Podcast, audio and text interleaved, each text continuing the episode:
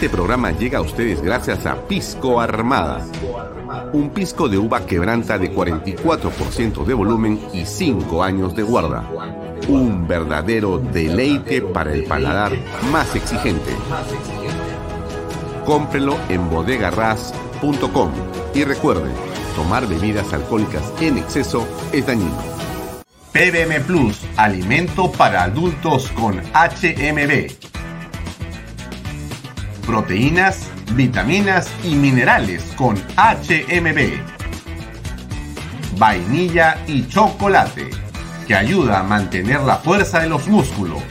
Visita pbmplus.pe y síguenos en Facebook como PBM Plus y en Instagram como arroba pbmplus.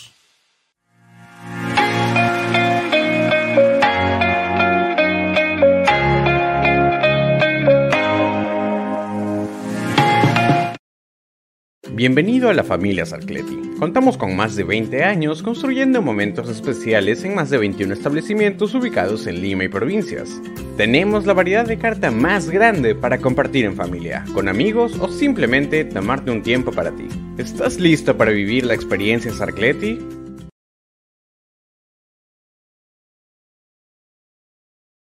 Micrófono, por favor.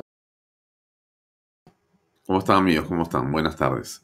Son 6 y 31 de la tarde. Estamos en Vaya por Canal B, el canal del Bicentenario. Varias cosas ocurren en este momento en el ambiente político. Vamos a conectarnos eh, con Alfonso Vallamato, que está en la puerta del Congreso de la República, donde, como ustedes saben, se ha presentado hace unas horas eh, el premier Aníbal Torres y ha dado sus descargos o ha comentado o ha justificado sus expresiones de hace unos días en torno al llamado de violencia. Estamos con él desde el Congreso. ¿Qué tal, Alfonso? ¿Cómo está? Buenas noches. ¿Qué tal? Buenas noches, ¿cómo están? ¿Se me escucha bien?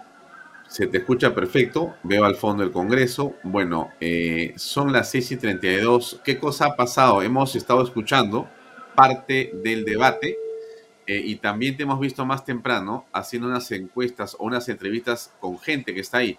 Las quiero compartir para verlas, por favor, ¿correcto? Sí, claro. Ahí va. El pueblo te repudia. Pensa Melera. El pueblo te repudia. Pensa mentirosa.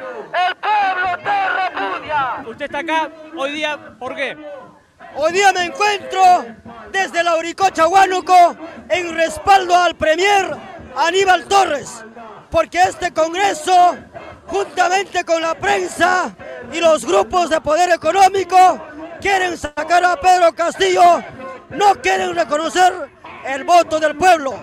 Hoy estamos respaldando al Premier Aníbal Torres muchos dirían que usted parte de una portátil, que ha venido acá, que les están pagando para estar acá. ¿Eso es verdad? A ver, a nosotros nadie nos paga. Venimos con nuestro propio peculio. Venimos quitando el pan de la mesa a nuestros hijos. Nadie nos pone un sol. Venimos a hacer respetar nuestros votos y que se salga la luz. Ustedes sacan por la tele. No informen la mentira, informen la verdad. La Uricocha presente. Bien, este es un grupo de personas que hemos reconocido que está en los exteriores y que están como una gran cantidad de personas en favor de Aníbal Torres y el gabinete y Pedro Castillo. ¿No hay gente de oposición? No, el día de hoy no ha venido gente de, oposición, gente que esté del lado de, la oposición de aquí, que esté en favor de los partidos como Avanza País, como eh, Fuerza Popular, como Renovación Popular no han venido personas de, ese tipo, han venido más que nada grupos sindicalistas, eh, grupos que apoyan a ciertos partidos de izquierda, como Juntos por el Perú, y son más que nada personas que algunos de ellos nos han dicho que son del magisterio y que están acá en favor de, que se mantenga Aníbal Torres, que se mantenga el gobierno y sobre todo en apoyo al presidente Pedro Castillo. Claro, pero es extraño que para una circunstancia como esta que el Congreso ha provocado, porque ha sido una invitación del Congreso, el Congreso mismo no haya previsto, me, refiero a que alguien de la oposición haya previsto a algunas personas o grupo de personas que apoyen la posición de la oposición, justamente. Pero, en fin, así están las cosas en el Congreso. ¿Cuándo, cuándo Sí, se... Incluso, incluso son, son eh, personas que en su mayoría gritan y están a favor de que se cierre el Congreso. Entonces, eso es un poco lo, curioso, ¿no? Claro, es eh, sin duda insólito que esto ocurra, pero he escuchado al presidente de una organización sindical que estaba ahí también y que lograste entrevistar. Voy a este, poner este, esta pequeña entrevista que has logrado. A ver. Es las, las- las investigaciones que están abiertas contra el presidente son, son de preocuparse. O sea, no, no se le puede estar eh, al, al presidente apoyándolo hasta cierto punto. ¿Hasta qué punto creen ustedes que el presidente puede ser una figura a la que ustedes van a respaldar? Mira, he conocido, he visto casos de amigos que han estado presos injustamente acusados de terrorismo. Injustamente. En un momento la prensa a, a grandes vecinos, amigos, les ponía, ¿no? Que le han encontrado esto, que es un tremendo. Pero han sido inocentes y han salido indultados, ¿no? Como inocentes. Hoy me, me preocupa que toda la prensa, como en ese año, en ese año sí, por el tema del terrorismo todos se asustaban, había titulares, ¿no? Se chapó cabecilla, terrorista, sanguinario. Había, por lo menos en ese tiempo sí, pero ahora no. Ahora igualito lo están haciendo al presidente, o sea, sin tener prueba, porque todo eso podría, se presume, hay indicios, pero no dicen, pues sí hay, pues, es una prueba, este es Pepsi, es Pepsi, ¿no? O sea, esa es la realidad, ¿no? Bien, esos son algunos de los testimonios que hemos escuchado que están afuera del Congreso de la República. ¿Qué más información tienes a esta hora? Seguimos en el debate adentro, solamente para que los escuches también tú. O tal Esto vez otra está norma. La ley que propone el en- enriquecimiento del arroz en el Perú, que tiene el plazo vencido para ser reglamentada. Este Congreso no es golpista ni obstruccionista, señor Premier. Si queremos hablar, hablemos con la verdad. Y la verdad es que usted diga que sí se refería a este Congreso como golpista y obstruccionista. No digamos que no fue así, porque la verdad de las cosas saltan en los videos y en sus participaciones constantes. Muchas gracias, presidente. Gracias, Juan. Eso sí, ahí adentro. ¿Qué está pasando en los exteriores? Sí, bueno, nosotros estimamos desde, desde la prensa, estimamos más o menos 10 minutos por bancada. Entonces podemos darnos una idea cuánto tiempo más va a durar. Eh, bueno, lo que, lo que nosotros estamos esperando es que salgan algunos congresistas, algunos ministros y obviamente el primer ministro Aníbal Torres para poder entrevistarlos, para ver si es que van a declarar ante la prensa frente a todo lo que está sucediendo en las últimas semanas. Entonces vamos a, a- a quedarnos aquí, estamos a la espera de que salgan y poder reconectar con ustedes para que eh, podamos tener todas las declaraciones completas, ¿no? Ya, una pregunta. Escucho bulla. ¿Continúa esa especie de gran manifestación o portátil al frente? Sí, claro. La, la, manifestación ha seguido. eh, fue la congresista Sigrid Bazán y la congresista Chabelita salieron a ver a la gente, a estar con ellos, hablaron, eh, no sé de dónde consiguieron un micrófono, pero lograron eh, hablar frente a toda la gente e incluso han llegado más personas con banderas, con pancartas, en apoyo al gobierno, en apoyo a Aníbal Torres, en favor de que cierren el Congreso. Entonces eh, la gente va llegando, va llegando, va llegando. Eh, lo que ha hecho la policía es duplicar su, su ronda de, de seguridad para, para que puedan seguir pasando los carros. Ya, bien. Bueno, estamos esperando que nos avises para poder conectarnos si aparece algún ministro por ahí o algún congresista. Gracias. Estamos en contacto. Listo. Seguimos adelante. Ok. Ah, por si acaso, está hablando con Quiabra. transparencia, con rendición de cuentas y no con victimización, no descalificando a las personas, desacreditando a las instituciones y menos incitando a la violencia. Gracias. Gracias, congresista. Tiene la palabra la congresista Ruth Luque por tres minutos. Bien, ahora, eh, hay varias cosas que decir, pero sin duda la noticia más importante de las últimas 48 horas tiene que ver con la operación de las Fuerzas Armadas Combinadas en la zona del Braen, específicamente en el espacio de Biscatán. En esta zona de eh, la selva agreste, difícil, tupida e inaccesible, donde durante décadas en realidad ha vivido y reinado eh, los remanentes de Sendero Luminoso, en realidad vinculados a eh, el narcotráfico, los narcoterroristas en realidad que han hecho y deshecho en esa zona sin control alguno, pues han encontrado en esta oportunidad un destino fatal por el triunfo indiscutible de la Fuerza Armada peruana, que una vez más, con inteligencia, con arrojo y con patriotismo, han derrotado y han hecho huir a las huestes de estos criminales asesinos de Sendero Luminoso. En realidad se han llevado a cabo combates cruentos, duros, se conoce que hay entre 10 y 15 muertos, no se ha especificado el número exacto, pero lo ha dicho Gómez de la Torre, el eh, comandante de las Fuerzas Armadas en el Perú, lo ha señalado en el sentido de que hay una cantidad de bajas importantes dentro de los asesinos terroristas. Eh, lamentablemente han habido dos bajas en la Fuerza Armada peruana, que lamentamos y extendemos a sus deudos nuestra condolencia. Eh, se han encontrado una serie de documentos y elementos de enorme importancia, sobre todo, sobre todo computadoras y USBs. ¿Qué está pasando ahí? ¿Qué ocurre con ese componente, con ese hallazgo? Es algo que todavía no podemos dilucidar porque la información no la conocemos, pero sin duda ese es el tema central de esta hora lo que hay en esas computadoras y lo que hay en esos USBs es información relevante. ¿Por qué?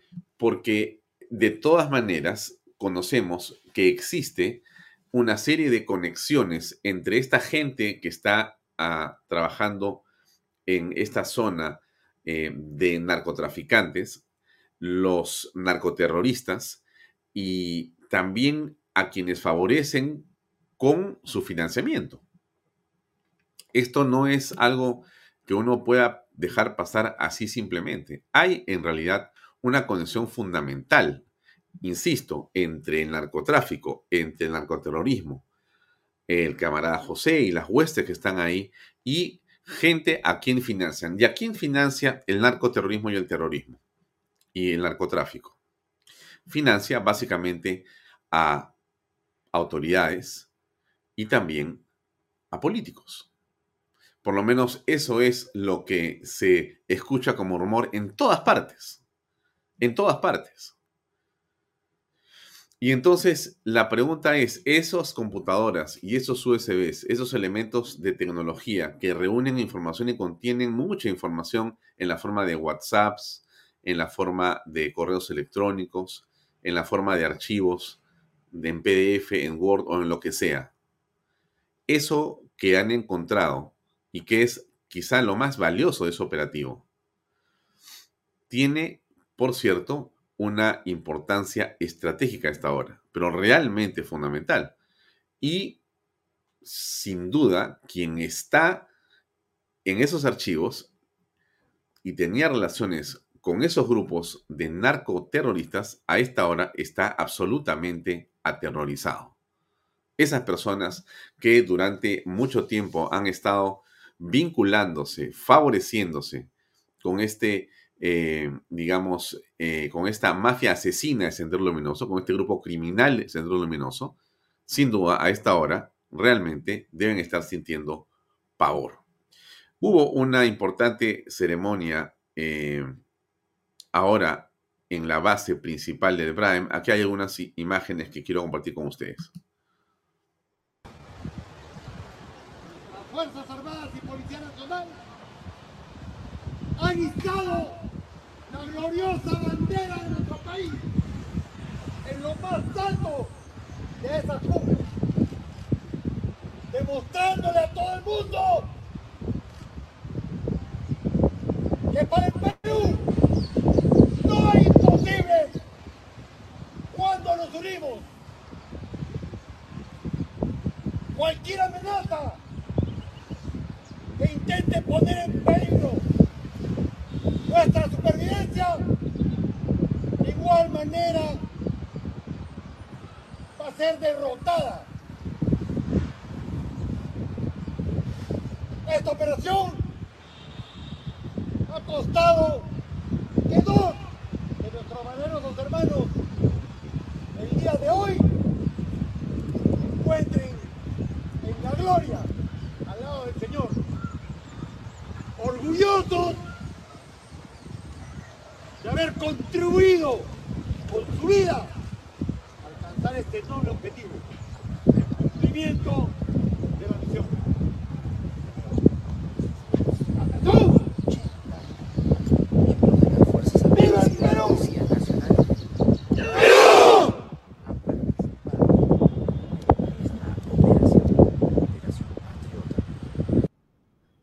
Bien amigos, esa es una importante reunión el día de hoy más temprano. Eh, en realidad, una vez más, eh, nuestro eh, ejército, un grupo combinado de Fuerzas Armadas, se ha, digamos, ha hecho esta incursión con un éxito realmente muy, muy singular y muy importante. En este momento existen posiciones que han sido tomadas y eh, recuperadas en la soberanía, porque aquí existía realmente un hecho que era eh, muy singular y curioso. Esta era casi una zona liberada del narcoterrorismo.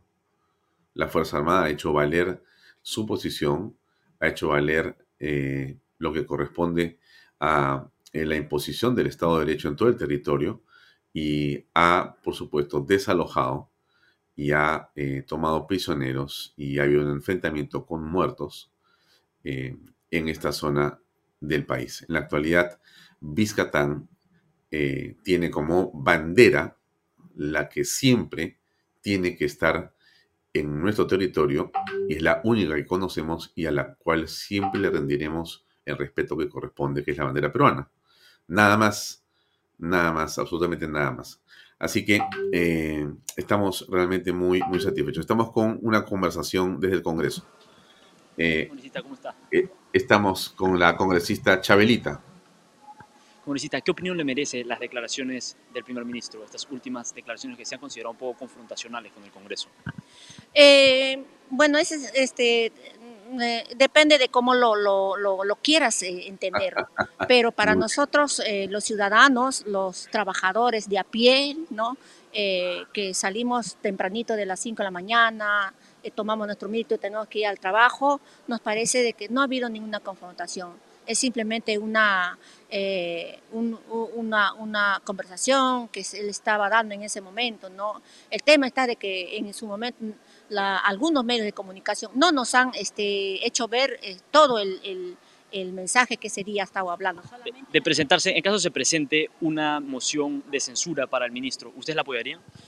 Claro que sí, porque no están actuando estos eh, eh, colegas congresistas que han, este, que han presentado, por ejemplo, este- esta invitación. Eh, es una palabra bien raro también porque dicen invitación. No, no es invitación, esa es este, interpelación, sino que como que, que está con un poco este, disfrazado ¿no? con la palabra. Ahora, el ministro General Alvarado eh, se planea hacer una interpelación. ¿Ustedes le darían una censura? ¿Ustedes apoyarían una censura frente al ministro General Alvarado? Eh, no tengo muy claro el de qué tema lo están este, acusando, ¿no? Espero que también... Por, por ser parte, por ser parte de la organización criminal que estaría liderando presuntamente el presidente. La verdad es creo que ustedes ustedes los están satanizando al decir este, este, una organización criminal pero dónde están las pruebas dónde están los este eh, las pruebas no pues sin, sin pruebas uno eh, no se puede este, acusar eh, y ya sabemos muy bien que hay una este está, está en, nuestra constitución procesal donde ¿y, y qué opinión le merece la labor del congresista Edgar Raimundo? Bueno, es, es, es- es mi colega, es eh, compañero de mi, el congresista de mi bancada. Algunos dirían que está blindando a la señora Dina Boluarte. ¿Esto es así? ¿Es verdad? Pero es que en su comisión no solamente es él, las votaciones. Claro, pero él está encargado del, del, del- del- la- el caso de Dina Boluarte. Es que ese encargo no, él no se lo ha tomado así. Ah, no, yo, yo, no, sino ese es acuerdo de todos los miembros de esa comisión. ¿No? Entonces, nada, acá en, en el Congreso ninguna, ninguna comisión, ningún, este, ninguna mesa de trabajo, eh, no es que el, el congresista solito va y, va y toma decisión, no, las decisiones son en conjunto, con acuerdo, incluso votación de los miembros que forman ese, esa, eh, esa, esa comisión, ¿no? Entonces, en todas las comisiones es así, entonces, eh, lo- eh, no sé, me parece raro esa, esa pregunta que, que me está haciendo. Muchas gracias, congresista. Bueno, muy bien. Bueno, eh, era Chabelita que estaba ahí, la congresista, por cierto, de Perú Libre. Eh, obviamente, la señora congresista quiere desconocer las seis investigaciones fiscales que están en marcha, quiere desconocer la manera, eh, vamos a decirle, insólita en que el presidente se defiende. Se defiende eh, básicamente enviando recursos de todas las especies y formas ante el Poder Judicial para evitar las investigaciones. Se defiende diciéndole eh, que no va a declarar y que guarda silencio ante el Congreso de la República, perdón, ante la Fiscalía, no asiste a eh, los requerimientos del Congreso de la República. En general, el presidente de la República lo que hace es eh, ocultar información,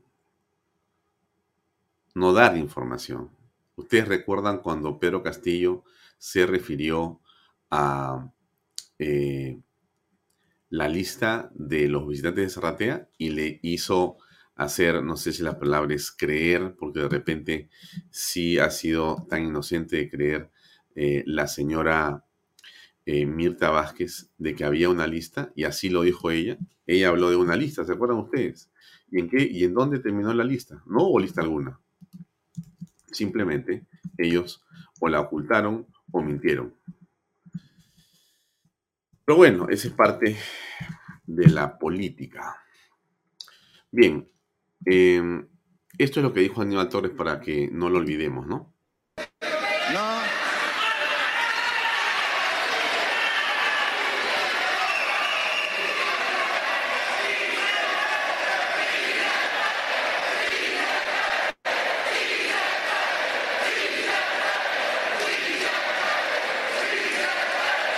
Lo harían arrodillar a los, a los golpistas.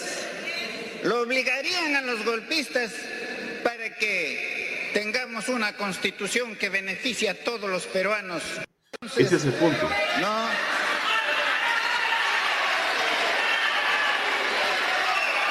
Con esa capacidad que tienen, Ajá. con esa voluntad que tienen para defender sus intereses, los intereses de sus hijos y de los hijos de sus hijos, con esa voluntad que trajeran a Lima 50 personas cada uno. Entonces, no.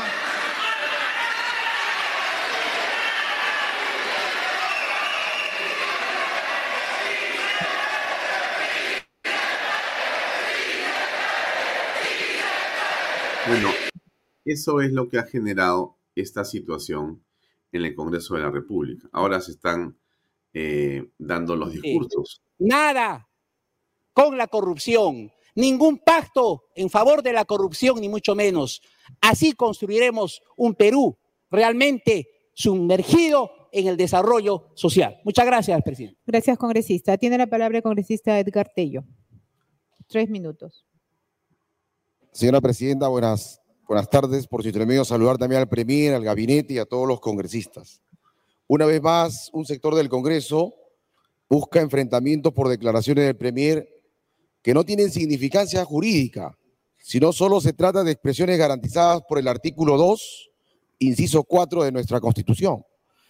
Hoy se habla de sedición o terrorismo, cuando hace poco más de un año algunos exigían que se desconocieran las elecciones legítimas y democráticas que proclamaban Cualquier cosa, ¿no? En realidad, lo que ha hecho Aníbal Torres, eh, evidentemente no es un, eh, digamos, po- podría mm, interpretarse como que no es un delito. Podríamos decir que hay un- una voluntad de impulsar la sedición, ¿correcto? Eh, pero más allá de eso, lo que claramente dice Aníbal Torres es que va a pedirle a las personas que promuevan una revuelta para enfrentarse a quienes se oponen al gobierno y se pongan de rodillas. Ese mensaje, esa actitud es claramente una actitud violentista, pero podríamos reconocer el argumento del señor Aníbal Torres en el sentido de que estrictamente él usa su libertad de expresión. Claro que sí. Creo que ahí tiene razón Aníbal Torres, pero se equivoca en una parte que es sustancial y lo que hace es envilecer y destruir su propio argumento. Y es que si bien cierto, es cierto, él usa su libertad de expresión, lo que él no dice, lo que él no dice y no reconoce, es que él no es cualquier mortal. Cuando le conviene Aníbal Torres es una mansa paloma y dice yo soy un ciudadano cualquiera, pero él sabe que no es un ciudadano cualquiera. Aníbal Torres sabe perfectamente que él lo dice en el centro del poder, que es Palacio de Gobierno, delante de dirigentes, con las cámaras del Estado y con todas las cámaras de la prensa que está grabando lo que ocurre. Y sabe perfectamente que ese mensaje, en ese tono, va a ser multiplicado en todo el país. No es un uso inocente de la libertad de expresión. Es sin duda una afrenta, un desafío. Es evidentemente un acto de violencia política, porque es un mensaje político el que suelta el señor Aníbal Torres. Entonces, cuando se habla de política, no necesariamente vamos a regular el Código Penal, señor Aníbal Torres, ni a la Constitución de la República para ver si lo que yo he hecho inflige o no la Constitución. Políticamente, usted comete, comete claramente una provocación. Usted está soliviantando, usted está levantando a las personas. Llámele terrorismo, llámele sedición o entiéndalo como quiera. Pero no me diga usted que usted se paró en Palacio de Gobierno, dijo lo que dijo porque quería expresar su opinión como si estuviera en la tina de su casa a las 2 de la tarde tomándose un tecito. No puede, señor Torres, un poco más de seriedad con la política nacional. Usted sabe perfectamente que lo que dice un primer ministro como un presidente de la República o ministro de Estado en cualquier cartera tiene una importancia mucho más grande, sobre todo cuando está usted delante de todos los medios de comunicación.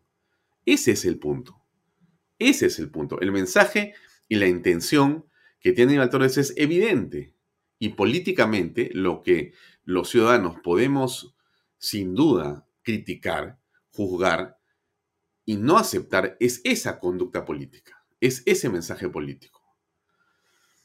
Bien, qué cosa dijo Marta Moyano sobre esto que estamos escuchando acá. Porque es bien interesante eh, escuchar a Marta Moyano unos segundos. Pero está hablando em, el congresista Anderson. Teléfono, este, o tuvo un enfrentamiento con un periodista que le dijo que le. ¿Cómo, le, fue que le dijo que eh, algo del coco, no sé qué cosa, una cosa parecida, ¿no? Que le patine el coco, ¿verdad? Y yo creo que tuvo toda la razón el, primer ministro en decirle, oiga, usted, esa es una falta de respeto, a mí no me, no me patina el coco, no estoy loco. Porque efectivamente, la locura no es un problema del premier. El premier habla en todo ejercicio de sus facultades, sin ningún problema. Eso no me cabe ninguna duda. Es una persona altamente inteligente. Tampoco me cabe ninguna duda. Sin necesidad de hacer ningún test ni nada por el estilo. Bueno, esto dijo la congresista Moyano más o menos. A ver, escuchemos por favor. Puede sustentarlo. Lo que sucede es que el presidente continúa con sus mensajes de odio. Ayer decía, a mí nadie me puede doblegar. ¿A qué le tiene miedo y cuál es la amenaza directa? Bueno, lo que tiene miedo el, señor este, Castillo, creo yo, es ir preso, ¿no? Porque de que el señor Castillo, siendo presidente, no lo puede hacer ahora, pero apenas salga de la presidencia el señor Castillo, con todo lo que se le imputa, y con todo lo que la Fiscalía está encontrando, seguramente va a ir preso. ¿no? lo que ha trascendido también sobre Jennifer Paredes es que estaría intimidando a sus custodios con una actitud soberbia que incluso le mostró que cuando vino a la Bueno, acá lo demostró y eh, considero que las personas que tienen esas actitudes es que simplemente están temerosas, ¿no? Tienen miedo de lo que va a pasar y como no tienen argumentos de defensa porque no saben defenderse porque supuestamente cometieron el delito, entonces tienen esa actitud desafiante, ¿no? ese es, eh, eh, ese es el tema de fondo, ¿no? Yo coincido con la congresista Moyano claramente en que aquí el presidente está corriendo. Hoy vamos a conversar a propósito sobre el tema económico, de lo que significa todo este desbarajuste nacional, tanto con José Silva Martinot, ex ministro de Estado, como Ismael Benavides, también ex ministro de Estado. Vamos a conversar en torno a varias cosas que parecen muy importantes y es eh, los, eh, digamos, mensajes que el presidente está tratando de dar. ¿Por qué, ¿Por qué les digo esto? Miren, ya se conectó José Luis Silva, pero déjenme mostrarle un segundo un par de cosas que van a contextualizar la conversación con eh, José Luis Silva. Eh, Jennifer Paredes y sus hermanos David y Walter irán a prisión preventiva. Ellos están detenidos provisionalmente, 10 días. Eso se vence y eso se va a cambiar por una prisión preventiva que no será menos de 12 a 18, 36 meses.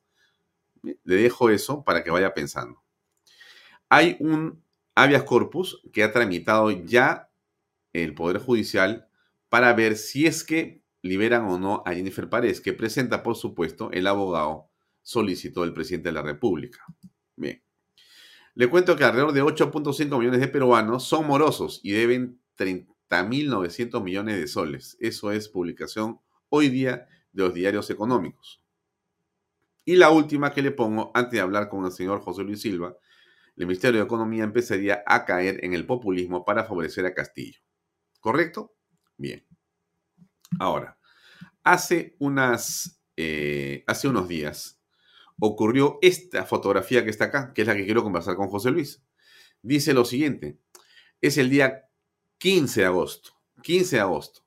Mi respaldo a los emprendedores del país hace unos días promulgué la ley que reduce el IGB de 18 a 8%. Escribe Pedro Castillo Terrones en su Twitter.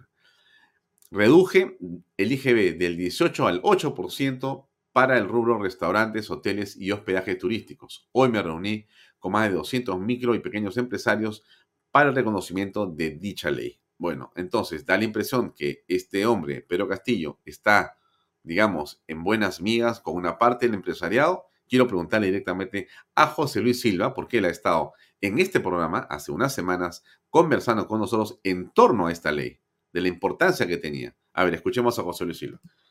José Luis, ¿cómo estás? Buenas noches. Muy buenas noches, Alfonso. Un gusto de compartir contigo y las personas que te siguen. Muchas gracias por acompañarnos unos minutos y quería preguntarte al, eh, directamente eh, cómo están las relaciones con Palacio de Gobierno, si es que se puede llamar así, o en todo caso, eh, ¿cómo explicas la reunión y en todo caso si hay beneficios con respecto a ella?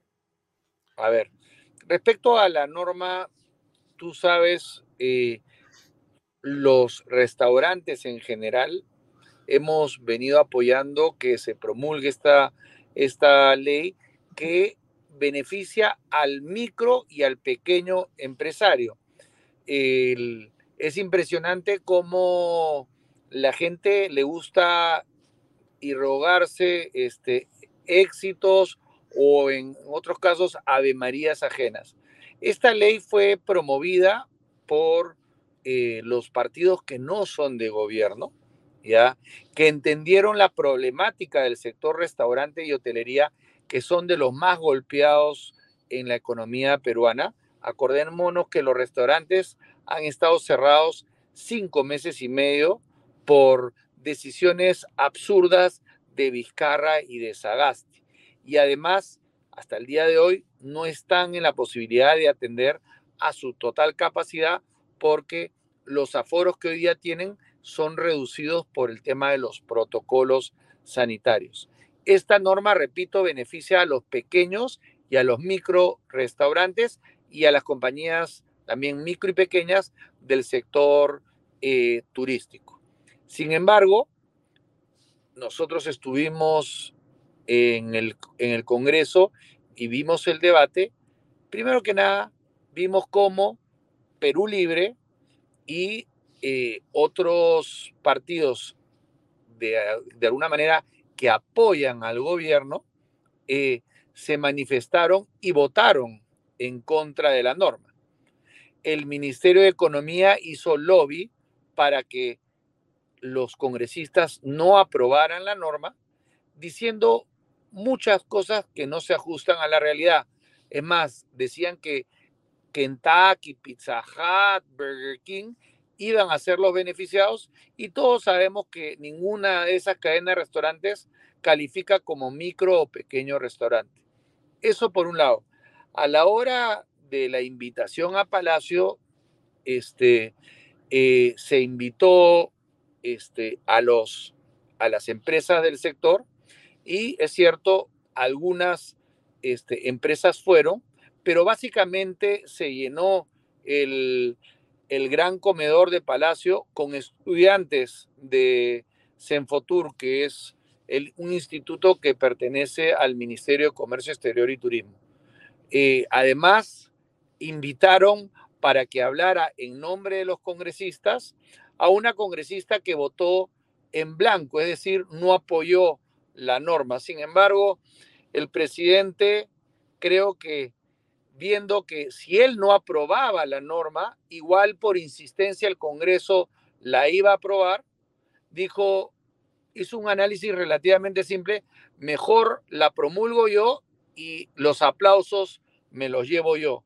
Pero lo cierto es que en todo momento el Ejecutivo y el partido de gobierno estuvo en contra.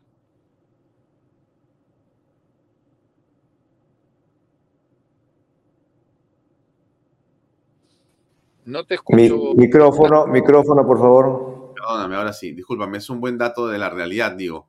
Eh, me parece que el presidente eh, olió algo de multitud, algo de aprobación, y entre, digamos, sus llamados a gremios, a mineros, a jornaleros y a diferentes, digamos, eh, grupos en la sociedad, también dijo, bueno, voy a hablar con estos señores a ver si me gano esas, esas Ave Marías. Pero en realidad, como dices tú, él estaba absolutamente opuesto a las mismas eh, en todas las formas, tanto en el Congreso con sus congresistas o la gente que esté en favor del gobierno y también en el Ejecutivo. O sea, ha habido un cambio absoluto.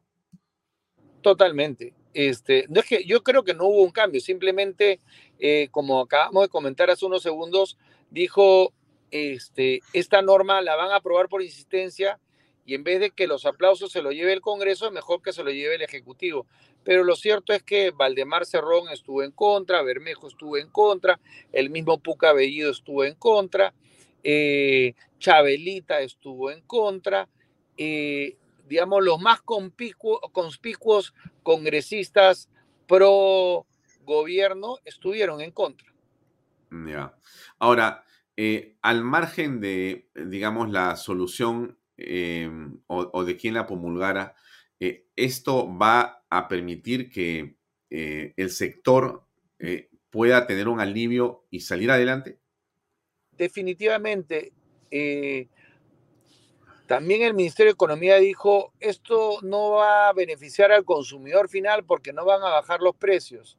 Por lo tanto, este, eh, se van a comer el IGB o el 10%. Bueno, si los restaurantes micro y pequeños tienen dos opciones, bajar su precio eh, y ser más competitivo este, contra los restaurantes medianos y grandes, ya, esa es una opción, o no bajar y recuperar en parte este, los márgenes o este, los costos que se han elevado.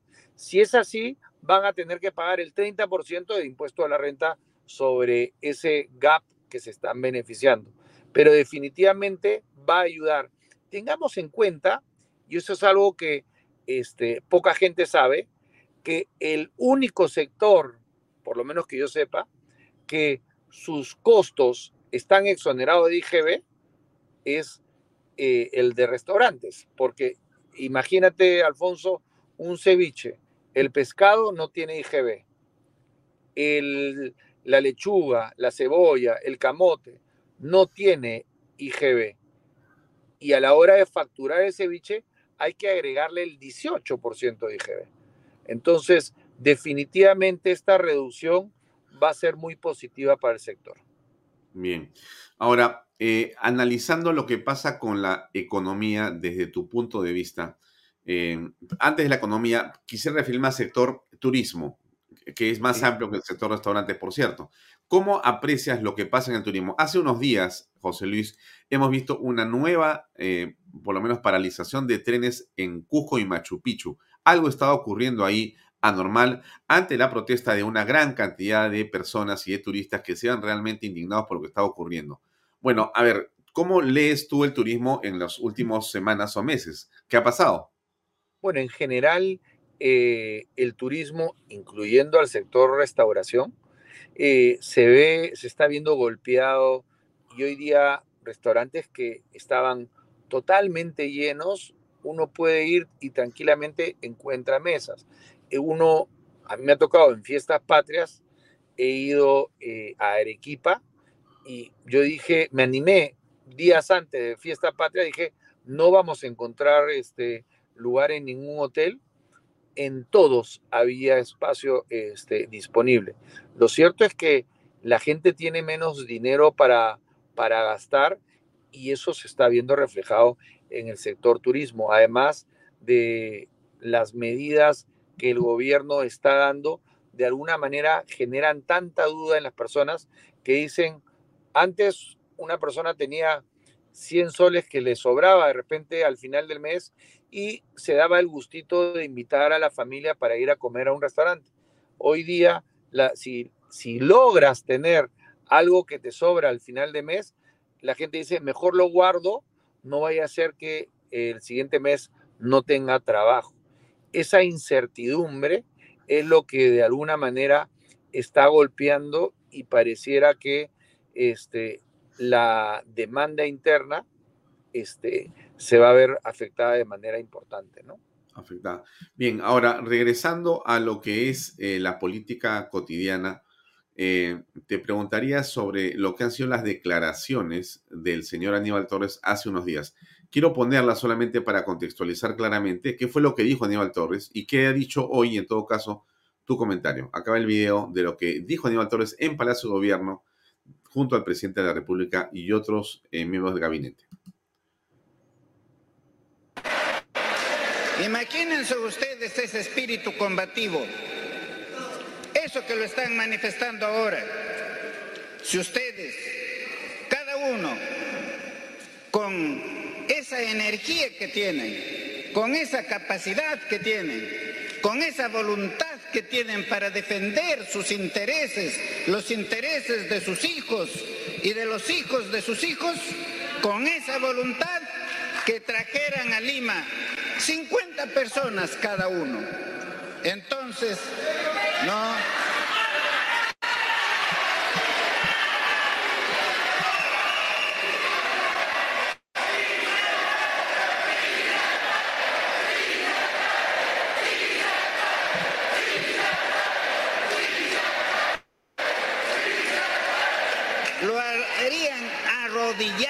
a los, a los golpistas. Lo obligarían a los golpistas para que tengamos una constitución que beneficie a todos los peruanos y no solo... ¿Qué te parece esa declaración y el contexto de lo que hoy explicó el eh, señor eh, Aníbal Torres en el sentido de que en realidad él no ha dicho lo que ha dicho y lo que ha dicho en todo caso es parte de su libertad de expresión? Bueno, la verdad es terrible lo que cada vez que abre la boca el Premier lo que dice y es impresionante la capacidad de desdecirse que él tiene. Lo cierto es que lo que está haciendo es sedición, lo que está haciendo es buscando el enfrentamiento entre peruanos y lamentablemente es nuestro Premier, es pareciera que fuera un Bejar 2 eh, eh, en versión este, por decirlo de alguna manera, sanisidrina, porque él siempre habla de, la gente pobre, pero vive en el distrito más caro, en la zona más cara este, de, Lima. Y siempre está haciendo este juego de palabras para enfrentar el, a los de Lima con los de provincia y él vive este, en Lima. Eh, el señor Aníbal Torres eh, creo que él ha pensado que su rol al defender al presidente Castillo es el buscar que los peruanos nos matemos entre nosotros y que su revolución eh, de alguna manera triunfe, ¿no? Bien, y en ese sentido, eh, ¿cuál es tu apreciación de lo que pasa en general en el país en este momento? Más allá de Aníbal Torres, Pedro Castillo está en una campaña eh, intensa dentro del Perú, en la provincia y también eh, en, eh, digamos, desde Palacio de Gobierno, con todo el que llega a visitarlo. bueno, ahí hay un movimiento, un accionar político. ¿Cómo ves esa, esa actitud de Pedro Castillo en este momento? ¿A qué se debe? hace un año él asumió la presidencia de la República para gobernar al Perú, pero desde el primer día eh, está de alguna manera inmerso en actos de corrupción, por un lado, y por otro lado, en una campaña para tratar de alguna manera de ganar popularidad. Pero los peruanos no son estúpidos. Eh, nos damos cuenta que el gobierno está a la deriva. Hoy día la gente más pobre, es, perdón, la gente pobre a la que él dijo que iba a apoyar, hoy día es más pobre y lamentablemente nada de lo que ofreció ha cumplido. Y es lo que sucede en todas partes del mundo. Lamentablemente, la izquierda, por lo menos la latinoamericana, es una izquierda incapaz e inmoral. Bueno, a ver, eso de incapaz e inmoral es una, digamos, común denominador porque... Definitivamente. Mira tú Venezuela, mira tú Argentina, eh, mira tú Bolivia, eh, mira tú Brasil. Todos los gobernantes de izquierda al final han terminado siendo acusados este, de corrupción y la economía de sus países se destruyó. Argentina, un país maravilloso, eh, los estándares este, de vida en Argentina eran iguales o superiores a Europa. Hoy día en Argentina este, tienen que estar ya casi importando carne cuando era antes eran los principales este, exportadores de carne o uno de los principales exportadores de carne del mundo. Mira tú, este, Cuba, eh, antes de Fidel Castro, Cuba este, tenía un nivel de adelanto superior, inclusive en algunos temas, que Estados Unidos. O sea, el primer tranvía en América Latina se puso este, en, La Habana. Hoy día Cuba, lamentablemente, vive en una situación precaria. Mira Venezuela. Eh, no vale la pena este, el dar ejemplos de otras partes del mundo cuando los tenemos alrededor nuestro. Ahora, siendo ciertos los ejemplos eh, en Latinoamérica y en el Perú, siendo evidente las, digamos, limitaciones que tiene Pedro Castillo y su equipo de gobierno, la pregunta que todos nos hacemos es, eh, ¿qué cosa hay al frente en la oposición? Y cómo ésta puede actuar o accionar para poder ser una alternativa. ¿Cómo ves eso? Bueno, es una, una pregunta compleja. Eh, creo que parte del problema es un tema de confianza y definitivamente, como dices tú, en la acera al frente no se ve una persona que pueda eh, amalgamar, digamos, la voluntad de, las personas que no quieren este, un gobierno de izquierda. La mayoría de personas en el Perú somos de centro o de derecha. Eh, esta persona que hoy día nos gobierna tuvo el 12% de la votación y fue con un discurso de odio este, que, que lamentablemente cala en algunas personas, ¿ya? Y hoy día eh, se está aprovechando de la inexistencia de un líder de oposición para poder seguir haciendo sus fechorías.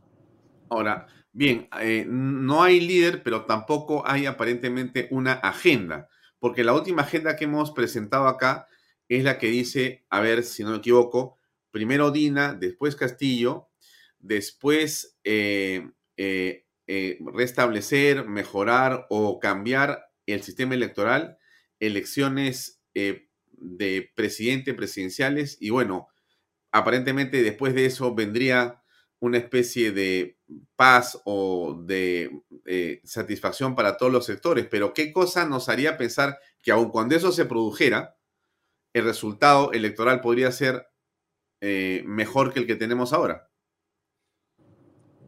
Es una buena pregunta y, quien te la podría responder de repente sería Sandrox, pero ya está muerto más de 20 años.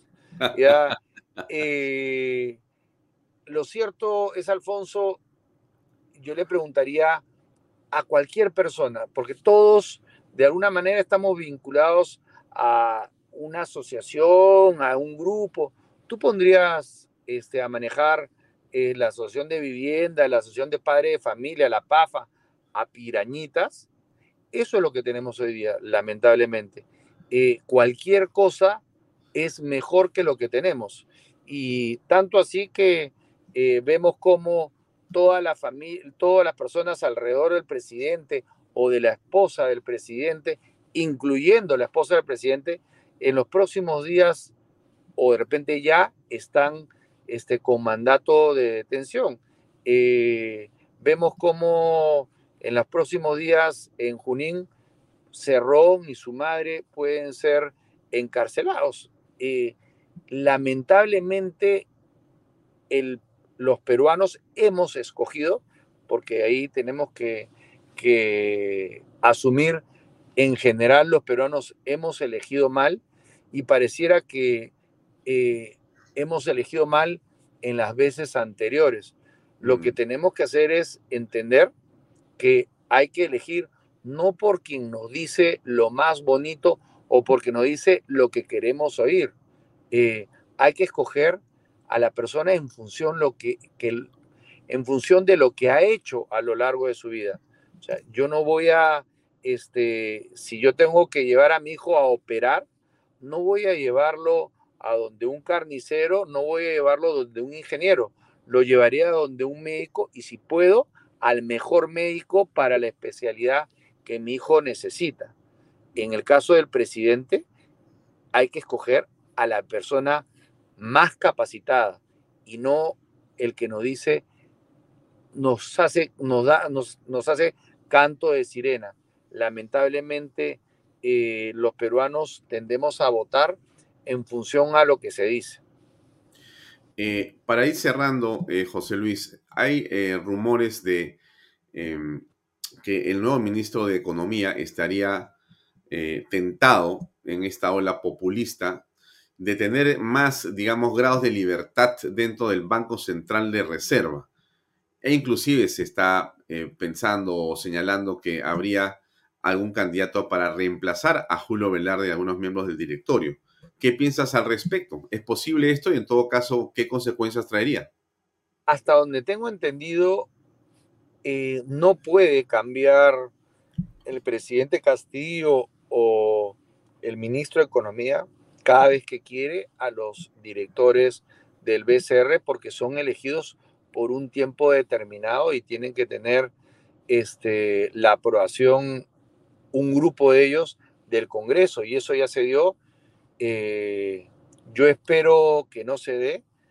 Kurt eh, es una persona que fue ministro eh, en la misma época que a mí me tocó ejercer la cartera de Comercio Exterior y Turismo creo que es una persona que no se prestaría a hacer este, algo de ese tipo. Yo confío en el profesionalismo este, de Kurt. Eh, sé que está delicado de salud, pero eso no le impide la parte de lo que es el raciocinio. Simplemente creo que él debería de actuar alineado con sus principios y valores. Ya, pero eh, ¿qué efecto podría tener? De repente alguien va a decir, mira, no va a pasar nada, José Luis, son personas nada más, si sale Julio Velarde, todo va a estar bien. No, no, no, acá eso no funciona. Es muy simple, o sea, eh, es el equivalente a, al presidente de la República. El Perú ha ido este, para mal y, este, como si fuera un huaico de malas noticias desde que este presidente ha sido este, elegido. Eh, el que Julio Velarde esté en el, en el BCR de alguna manera nos da cierta tranquilidad este, macroeconómica eh, y además este, en la parte monetaria. Pero eh, un cambio de Julio Velarde y de los directores que han sido elegidos por el Congreso sería terrible. Bien, ahora, eh, para terminar, em, ¿cómo ves al presidente en este mare magnum de acusaciones fiscales y, en todo caso, eh, qué crees que podría ocurrir en los siguientes eh, días o horas? Yo creo que si es inteligente debería de asilarse en una embajada, la de Venezuela, la de Bolivia, junto con su familia, y, retirarse eh, del país, porque si no, va a terminar preso él y toda su familia. ¿No le crees a Castillo cuando dice que hay que tender puentes, deben dejar de acusarlos eh, y quieren gobernar y que en realidad hay que tener mejor disposición? A ver, eh, yo no puedo confiar en una persona que te da la mano y por otro lado te está pateando debajo de la, de la rodilla. Y el presidente Castillo todos los días ataca al Congreso y todos los días le dice al Congreso que hay que trabajar juntos. Eh, es un contrasentido. Eh, uno no puede insultar y darle la mano a la misma este, persona. Pero además creo que está clarísimo Nunca en la historia ha habido eh, seis acusaciones a un presidente en funciones en el primer año. Además, las pruebas, o sea, ya no es hay indicios, no. Acá este, hay pruebas y lamentablemente este, todo, todas las acusaciones de la fiscal de la nación han dicho que el presidente, el jefe, el, el capo de, la mafia o el capo de la organización criminal es el presidente de la República. Mm. Muy bien.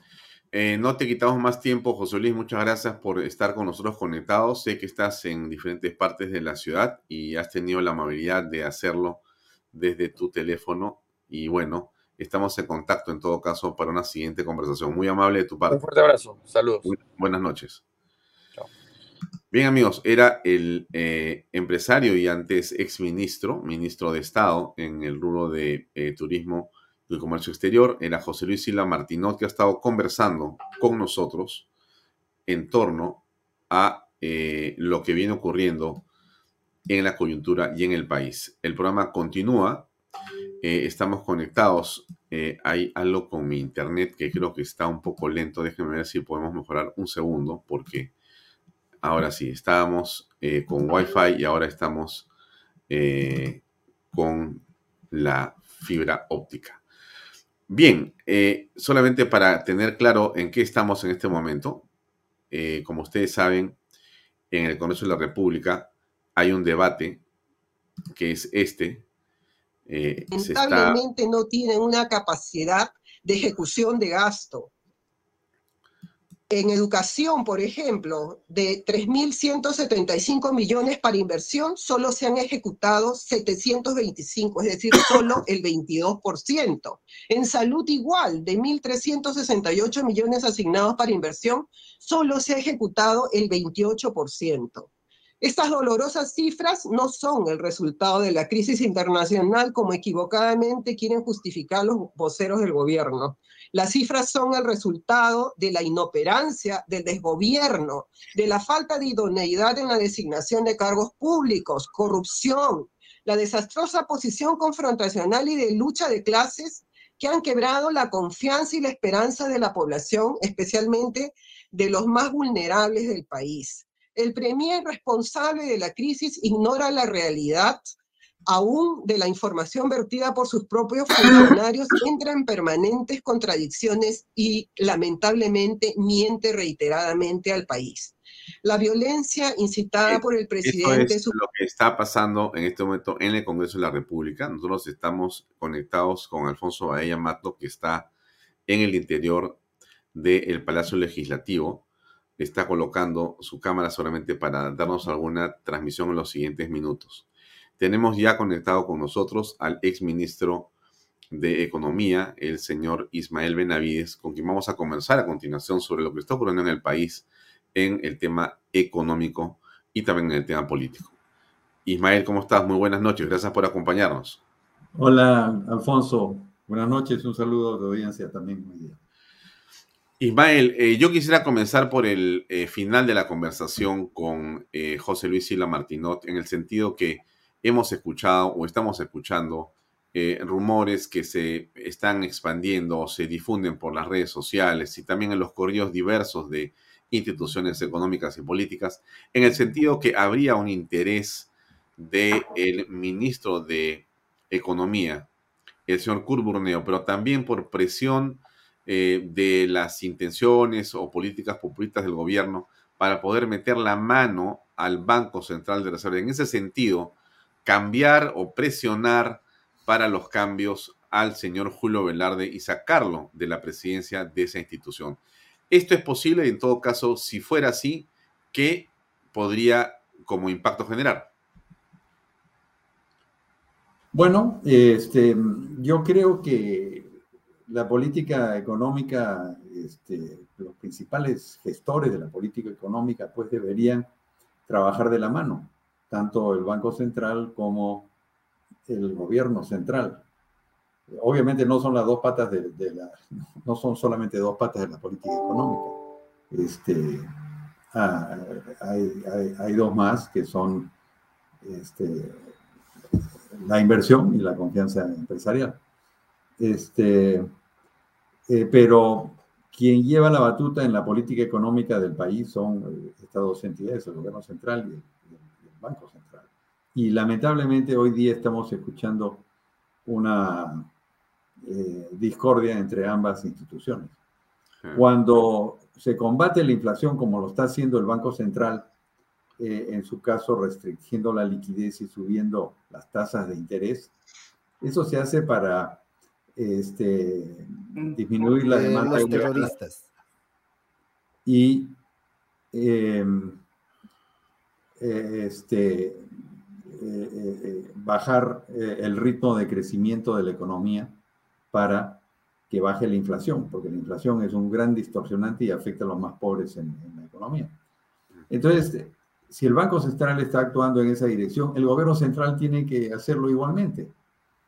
Eh, y en este caso, el, gobierno central está yendo eh, exactamente en, a lo contrario de lo que está haciendo el, el, Banco Central. Es decir, está soltando dinero, está empezando eh, a gastar eh, en exceso y, las cifras lo demuestran. Y eso lo, que, lo único que va a hacer es que la inflación alta dure más tiempo, porque la política monetaria del Banco Central pues, no va a tener el efecto deseado. Mm. Ahora, eh, pero digamos, ¿es posible que el presidente de la República le ordene a Crurneo, Crurneo diga, bueno, presidente, mm, no importa, voy a hacer el, cambio y le diga, Julio Velarde, te vas. ¿Es posible algo así? ¿Pasa por el Congreso de la República? No, no, el Congreso de la República es quien lo nombra, pero evidentemente este, eh, le pueden, el, propio directorio le puede hacer un golpe de Estado al, al presidente, cosa que ocurrió con el doctor Richard Webb en el gobierno de Toledo, si recordarán. Entonces, eh, sí es factible, pero ni el presidente, ni este, el ministro de Economía, ni el primer ministro pueden despedir a Julio Velarde. Eso, eso, eso no se da.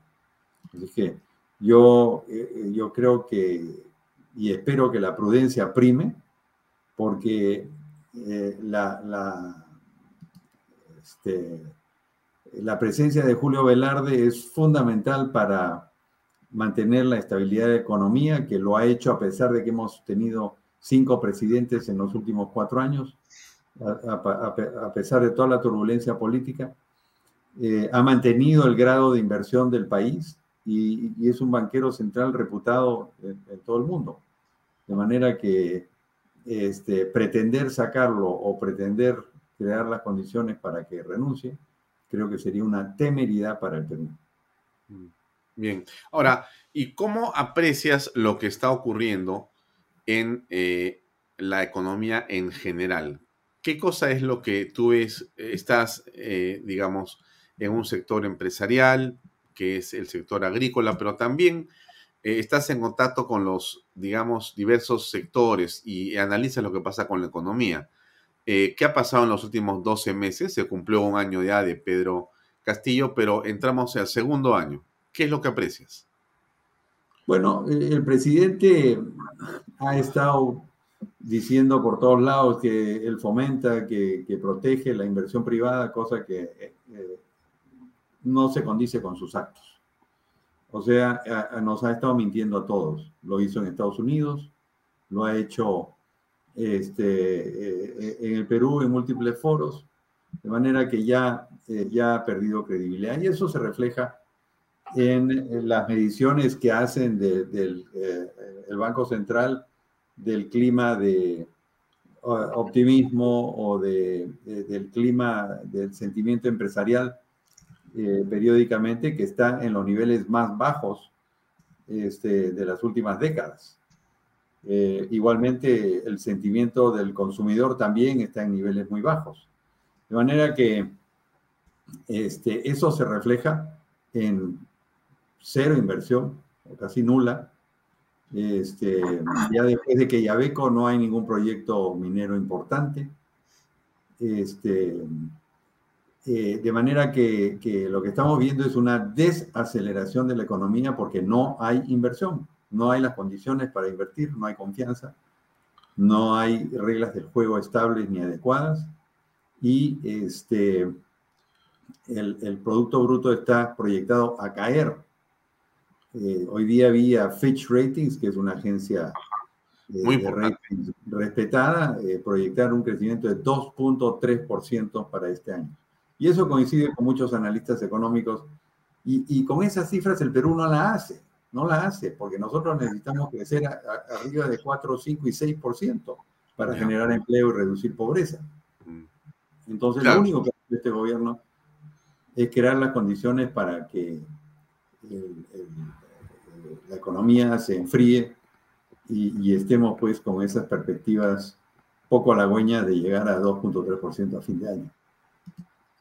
Ahora, pero ha habido un recrudecimiento del tema laboral, o sea, aparentemente hay eh, más empleo, pero entiendo yo, y, por favor corrígeme, que hay un empleo más bien informal, que es el que se ha eh, incrementado. ¿Esto es correcto?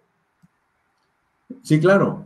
Eh, el empleo formal ha, caído y no solamente ha caído en número de, empleados sino de, y obreros, sino en ingresos netos ha caído del orden del 12%.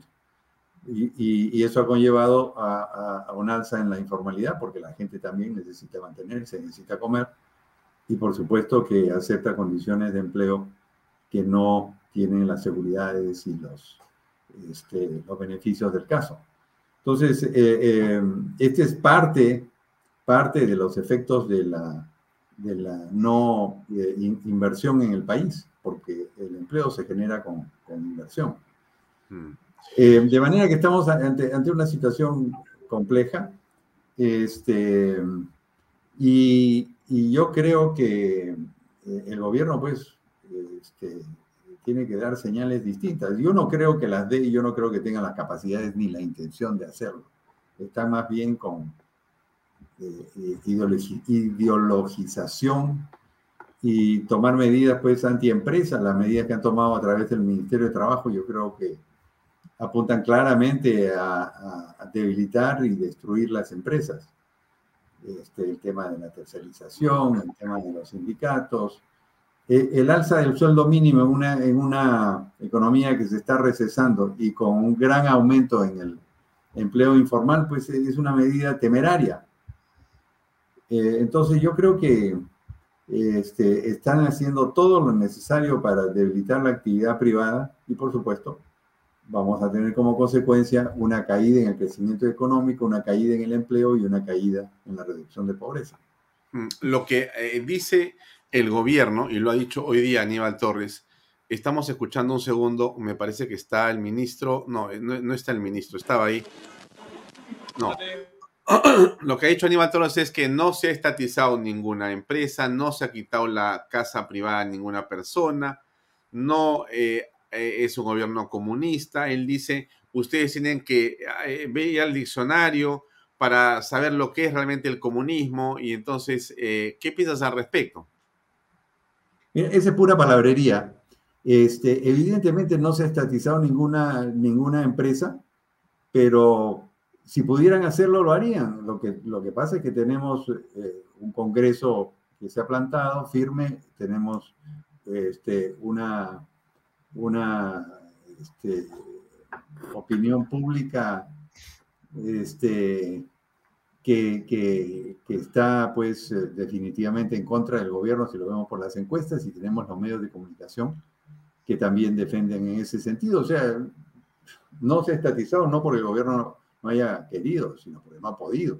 Igualmente, este, pretenden incursionar en actividades que hace perfectamente bien el sector privado. ¿Qué hace el Estado importando fertilizantes? El sector privado lo puede traer perfectamente y el Estado tranquilamente subsidiar a través de diversos mecanismos este, esa compra de fertilizantes. Y seguramente que el sector privado a la final lo va a traer más barato que lo que lo trae el Estado y además ya tienen stocks en el Perú. Ese es un ejemplo de que su, su corazoncito está en, si es posible, hacer empresas públicas y, que el Estado incursione en actividades empresariales. Escuchemos un segundo que dice Salas, que creo que está declarando. Es imposible, me parece. Eso es algo, viendo en la parte administrativa de la Por supuesto, lo, que se solicite y, si el sistema judicial solicita y hace requerimientos, hay que cumplir con ello. Hay que Ministro, este, esta, esta pérdida de registro de las cámaras es muy repentino en los momentos en los que ocurrió el, allanamiento Palacio Bueno, si le preguntamos a cualquier institución del Estado si la totalidad de sus cámaras funcionan, seguramente vamos a poder obtener reportes que algunas están en mantenimiento, otras no. Es un tema que lo tienen que responder. Justo en el momento en el que va a la fiscalía. Es un tema que lo tienen que responder quienes están encargados de ello. ¿no? Bueno. Gracias. Gracias al presidente. Bueno, muy bien. Eso está, era Alfonso Vallamato preguntándole a Salas. A ver, en fin, a boca de jarro. Eh, Ismael, otro tema que llama la atención, porque tú has referido eh, a lo que ha sucedido o sucede con las encuestas, pero la encuesta por el lado del Congreso tampoco es buena, más bien te diría que es catastrófica, porque si mal está el presidente, peor está el Congreso de la República. Entonces, ¿cómo poder gobernar y, y, cómo poder impulsar la economía y entonces la confianza, la inversión, la generación de empleo y finalmente el bienestar para todos los peruanos, con un ejecutivo que está en ese problema, pero con un legislativo que está peor. Entonces, ¿de dónde te agarras? ¿Cómo, cómo gobiernas un barco con estas situaciones tan complicadas? Eh, indudablemente que el Congreso tiene una pésima imagen este, cuando es visto en su conjunto. Eh, visto eh, en relación a las distintas bancadas, hay bancadas que tienen mejor comportamiento que otras y hay bancadas que toman en serio su función. Lamentablemente, también hay hechos pues, que, que empañan el Congreso, este, la expresidenta del Congreso este, jaloneándose con, con el congresista Chabelita, este, eh, eh, violaciones, eh, contrataciones irregulares, en fin, muchísimas cosas que hace el Congreso, pero que en realidad no son nada al lado de las cosas que hace el Ejecutivo, el tema de corrupción o los nombramientos que hace. Pero mal que bien, el gobierno se ha dedicado a denostar al, Congreso y yo creo que el Congreso tiene que llegar a entendimientos para tener una agenda legislativa pues que apoya la reactivación de la economía y contrarreste a todas estas barbaridades del Ejecutivo y avance rápidamente en esa agenda. Yo creo que tiene que haber una concertación entre las principales bancadas que tienen la mayoría en el Congreso para realmente llevar a cabo una, una agenda legislativa en beneficio del país no una agenda eh, populista. Y yo creo que eso es relativamente fácil. Si se han puesto de acuerdo para elegir a una presidenta del Congreso, claro. bueno, estas mismas bancadas pueden ponerse de acuerdo en un, en, en, un programa legislativo mínimo y que además lo hagan rápidamente y dejen de lado pues todos estos pleitos con, la, con eh, las bancadas este, del gobierno que realmente no pueden contribuir para nada a, un buen debate legislativo, sino más bien contribuyen al desorden. Entonces, si estas bancadas llamadas democráticas que se unieron para elegir a Lady Camones, tranquilamente podrían llegar a este consenso de una agenda mínima y llevar a cabo pues importantes eh, cambios eh, y reformas. Mm. Y para eso se necesita celeridad y decisión. Este, y, por supuesto el liderazgo de la presidenta del Congreso para que imponga cierto ritmo y cierta rapidez en, las, leyes que se están viendo. Bien, eh, Ismael, no te quito más tiempo, te agradezco mucho por habernos acompañado estos minutos y darnos tu punto de vista sobre lo que está pasando en el país en el punto económico y estaremos en contacto en otro momento para seguir analizando. Eh, si me permite brevemente, yo creo, Que, yo creo que estamos entrando en un punto complejo en, eh, en, la economía este, del Estado, llamémosla así, ¿no? Este, tenemos eh, solidez macroeconómica, tenemos 75 mil millones de dólares de reservas en el Banco Central, aún mantenemos grado de inversión, este, hemos tenido buenos ingresos fiscales en la primera parte de este año, pero ahora estamos entrando en, en una época más, más compleja. Los precios de los metales están cayendo, va a haber menos impuesto a la renta. Los precios de los productos que importamos, llámese petróleo, llámese trigo, maíz o soya, también están cayendo. Y todo esto va también a eh, afectar la recaudación de IGB, más aún con una economía en, proceso de desacelerarse. Entonces, eh, el gobierno, por su parte, en vez de haber ahorrado en los tiempos de buenos precios, está gastando aceleradamente. Mira, los ingresos comparados con julio del año pasado solo han crecido 7%, julio a julio. Pero los gastos han crecido 17% y se están acelerando. Los intereses que nos endeudó el señor Franke han subido 34%. Y el déficit a julio es 73% más alto que a julio del año pasado. Entonces, ¿a dónde estamos yendo? A una este, eh, podría llamarse eh, conservadoramente un exceso de gasto. Yo podría también llamarla farra fiscal. Yo creo que el gobierno debe y el Ministerio de Economía debe ser mucho más prudente en el gasto. Eh, orientar cualquier excedente a ahorrar para la época de vacas flacas y, y este, acelerar la inversión pública en proyectos viables, no estar regalando dinero a gobiernos regionales y municipales que están de salida, sino proyectos viables que tengan impacto en la economía nacional. Entonces, estamos ante una situación compleja y yo creo que el gobierno está yendo en la dirección opuesta a resolver esa situación. Y este, creo que, que debemos estar atentos porque se nos pueden presentar situaciones mucho más difíciles de aquí a fin de año. Ese era un poco lo que quería resumir ante lo que está ocurriendo en el gasto público. Muy bien, Ismael. Muchas gracias y estamos en contacto. Buenas noches. Gracias, buenas noches. Bueno. Bien amigos, era Ismael Benavides, ex ministro de Economía, que ha tenido la gentileza de acompañarnos unos minutos para darnos su punto de vista, su perspectiva sobre lo que está pasando con la economía nacional. Seguimos en el Congreso de la República unos minutos más, nos queda algo de transmisión. Eh, lo que estábamos esperando es la salida de los congresistas. Ya se fue eh, el gabinete junto con, por supuesto, el primer ministro. El primer ministro no declaró, me parece que se cayó o, casi se cae en todo caso.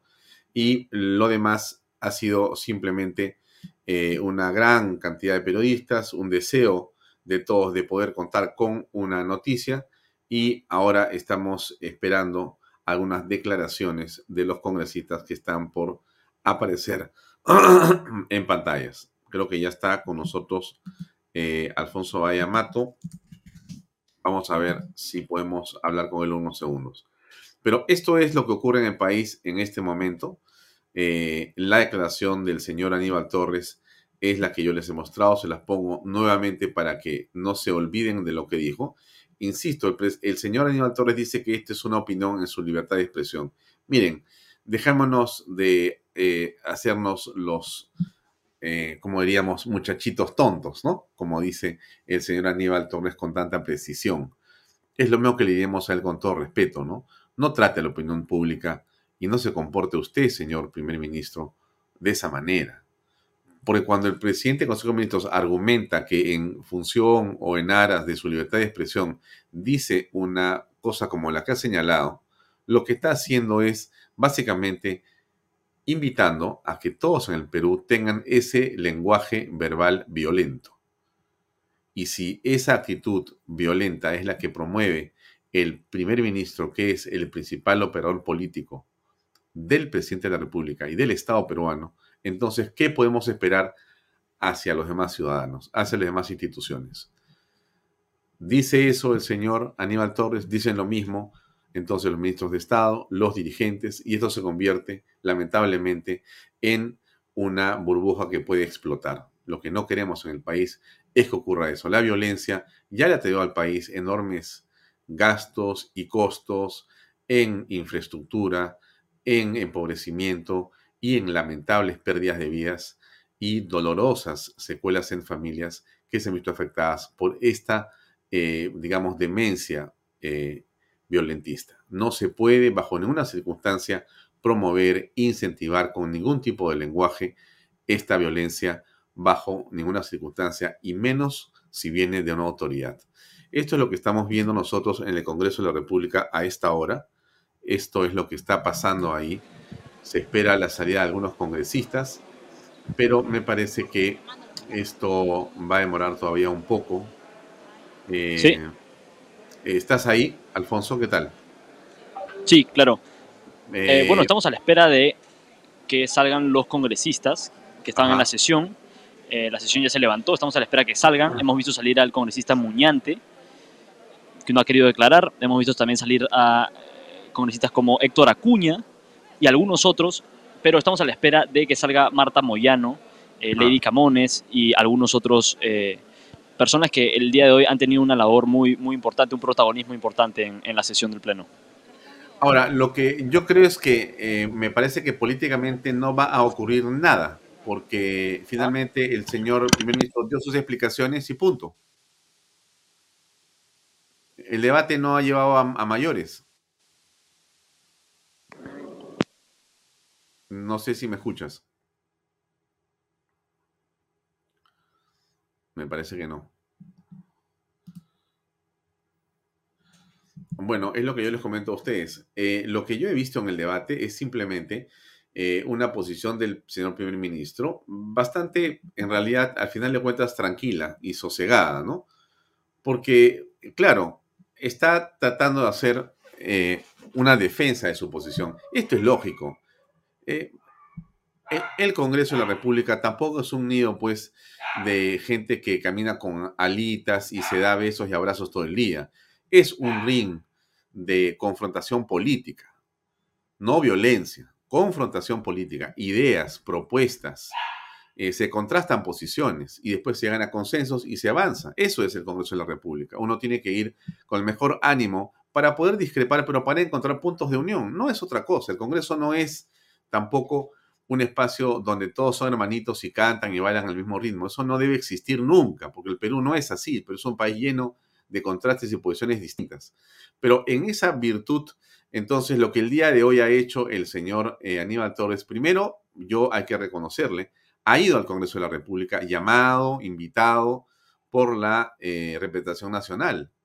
Y eso es ser demócrata ha ido con los ministros de Estado, ha contestado el pliego interrogatorio, interpelatorio o la invitación sobre el tema que él ha sido, eh, digamos, solicitado para eh, aclarar, ha aclarado desde su punto de vista. Podemos estar en discrepancia con la manera que ha explicado las cosas, pero ha ido.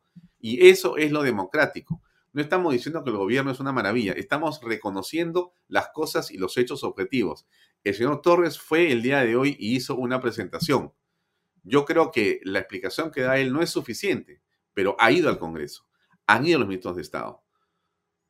Y este incidente de lo que ha ocurrido me parece muy bien que el Congreso lo haya invitado, que se haya producido este debate, pero también es importante que pasemos la página, ¿correcto? Porque hay que seguir en otros temas que son realmente fundamentales. Hoy día hemos hablado con dos economistas en, este programa. ¿Por qué? Porque es indispensable entender lo que está pasando en el país con la parte económica. Tenemos que reactivar la economía y esa reactivación solo se puede producir si es que los peruanos se ponen de acuerdo en los temas políticos centrales. Centrales el gobierno puede resistir es muy difícil. Muy difícil porque el presidente está herido de muerte, herido de muerte con lo que ha venido ocurriendo con su familia, con sus amigos, con su gente de confianza y básicamente con él. Algo está pasando acá, vamos a ver, me parece que hay alguien declarando. A ver si podemos tener acceso. Creo que es eh, la congresista. Eh, a ver, a ver si escuchamos pero sin micrófono es imposible.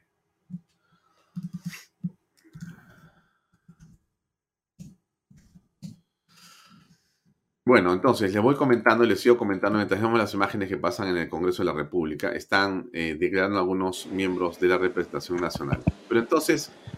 Es una tremenda ineficiencia y una recesión en el país. Es que congresista Aguinada. Ejemplos. La compra de la URIA cuántas licitaciones se han hecho y ya se ha perdido la campaña agrícola en un país que requiere justamente apoyo y que nunca hemos visto una escasez de urea como la que se, la que se vive en, estos momentos. ¿Merece la censura del Premier? O cuando menos los ministros que, que están involucrados en el área, pero no sé, como le digo, hemos visto, hay, hay, hay un grupo de ministros que el acervo popular lo señala que caminan en rodilleras y son los que peor ejecución presupuestal tienen. ¿Quiénes son esos ministros? Comercio exterior, el MINCETUR, tiene una ejecución presupuestal del 19%. Y sin embargo lo ven ustedes todos los días fungiendo de abogado de oficio cuando tendría que estar en su sector y el país aprovechando justamente de poder este, tener un comercio exterior y colocar sus productos. Hoy día vemos que el precio de la palta pues se ha caído y la gente se está quedando con sus productos.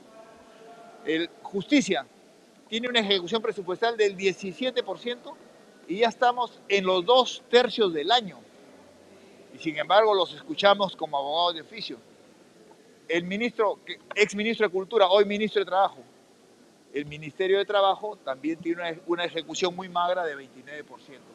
Entonces, ministros que demuestran ineficiencia, sumados a un premier que en algún momento, hace pocos días, renunció no sé, si en un acto histriónico o teatral, y luego a los pocos días se reingresa. Y con estos ministros que lo acompañan, amerita que él justamente reevalúe su gabinete. Se ha hecho más en un año que en cinco años, ha primer Aníbal Torres. Bueno, es que sigue viviendo en su mundo de fantasías. No es la primera vez que escuchamos eso.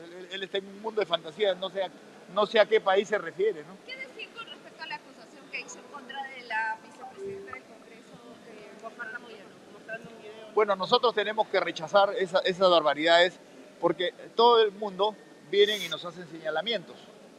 Hemos visto también que la actual ministra de Cultura, censurada por ineficiente, porque justamente cuando el país debió aprovechar el turismo que es en Semana Santa, justamente aprobó la, la huelga de los controladores aéreos y se anularon, pues, se anularon paquetes turísticos y el Perú perdió esa semana 800 millones. Y esta ineficiente viene hoy día, hoy día a ser señalamiento de la Constitución del 93. La Constitución del 1993 permitió el crecimiento ininterrumpido de este país durante más de 20 años. Muy bien. Eso es todo por hoy, amigos. Son las 8, las 7 y 59. Nos despedimos hasta mañana a las 6 y media en punto en una nueva edición de Vaya Talks. Gracias por acompañarnos en Canal B, el canal del Bicentenario. Buenas noches. Este programa llega a ustedes gracias a Pisco Armada. un pisco de uva quebranta de 44% de volumen y 5 años de guarda. Un verdadero deleite para el paladar más exigente. Cómprelo en bodegarras.com y recuerde, tomar bebidas alcohólicas en exceso es dañino. PBM Plus, alimento para adultos con HMB. Proteínas, vitaminas y minerales con HMB. Vainilla y chocolate, que ayuda a mantener la fuerza de los músculos. Visita pbmplus.pe y síguenos en Facebook como PBM Plus y en Instagram como arroba PBM Plus.